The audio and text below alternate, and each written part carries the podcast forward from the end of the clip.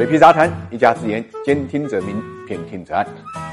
财富八卦，八卦财富，财富人物呢？我们今天关注的是李兆基，这是一个唯一让李嘉诚感到害怕的香港人。在上世纪八九十年代啊，真正能够将财富聚敛到富可敌国程度的，莫过于香港的四大家族。这四大家族呢，分别是新鸿基地产的郭氏家族、长和系的李嘉诚家族、恒基兆业的李兆基家族、新世界的郑裕彤家族。在这四大家族中间啊，李嘉诚跟李兆基呢有着比较微妙的关系。他们不仅同姓，祖籍呢都是广东，而且还同岁，都是一九二八年生人啊，在商界呢都被称作呢超人。但李兆基的成功呢和李嘉诚相比呢更容易一些，因为李兆基呢原本就出生在一个富贵之家，那么他父亲在广东顺德呢本身就拥有一个金铺和一个银店。经营了黄金和外汇的生意。李兆基从六岁开始就跟着父亲呢到自家的商铺学习做生意。十二岁呢成了金铺的头柜。十五岁呢独掌家里在顺德的生意。小小年纪的他呢鉴别黄金的眼光和炼制黄金的技术胜过了多年的老师傅，是当时顺德无人不知的神童。一九四八年，二十岁的顺德神童李兆基揣着一千块钱来到香港。当时正值解放战争之际，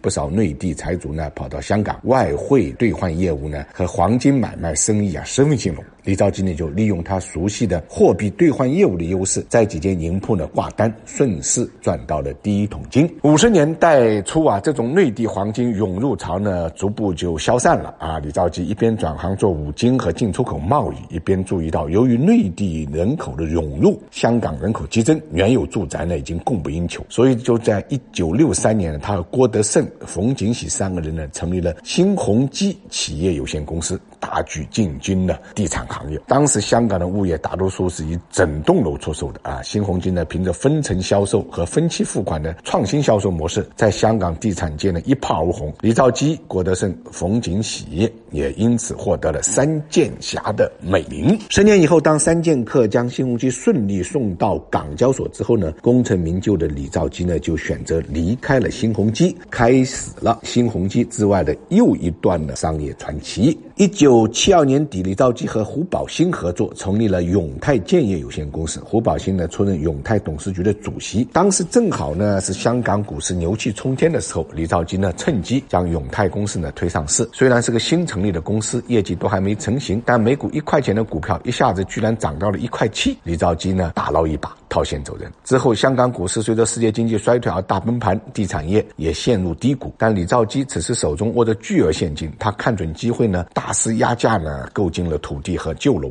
一九七五年，香港股市开始复苏，李兆基成立恒基兆业，并接了永泰建业的上市。他也取代了胡宝兴，成为新一任的永泰董事局主席。完成重组之后的永泰公司，从先股价涨到了三块多港币。李兆基家族呢，借此呢，成功跻身香港四大家族。七十年代是四大家族最和睦的时期啊，那个时候香港经济很繁荣，大家都忙着挣钱，所以基本上以合作为主。当时李兆基、李嘉诚联手郑裕彤、郭德胜呢，一起开发了香港的。沙田第一城，这是四大家族唯一一次合作。这个项目最后呢，大挣了四百亿。沙田第一城之后，李兆基跟李嘉诚呢，在八十年代中期还联手在加拿大开发了万博豪园项目。这个项目呢，是加拿大历史上最大的房地产项目，最后也是大获全胜。但到了九十年代初期，两位巨富却因为一件事呢，分道扬镳。当时李嘉诚看上了一家名叫美丽华的酒店，这家酒店呢，不仅有酒店业务，还有优质的物业，因此呢，他就想强行。收购，但是没想到最后被李兆基急胡。随后不服气的李嘉诚呢，通过公开市场呢进并购美丽华，但只收购到了百分之十四的股份，收购呢宣布失败。据说啊，这就是李超人一生中最大的一次失利。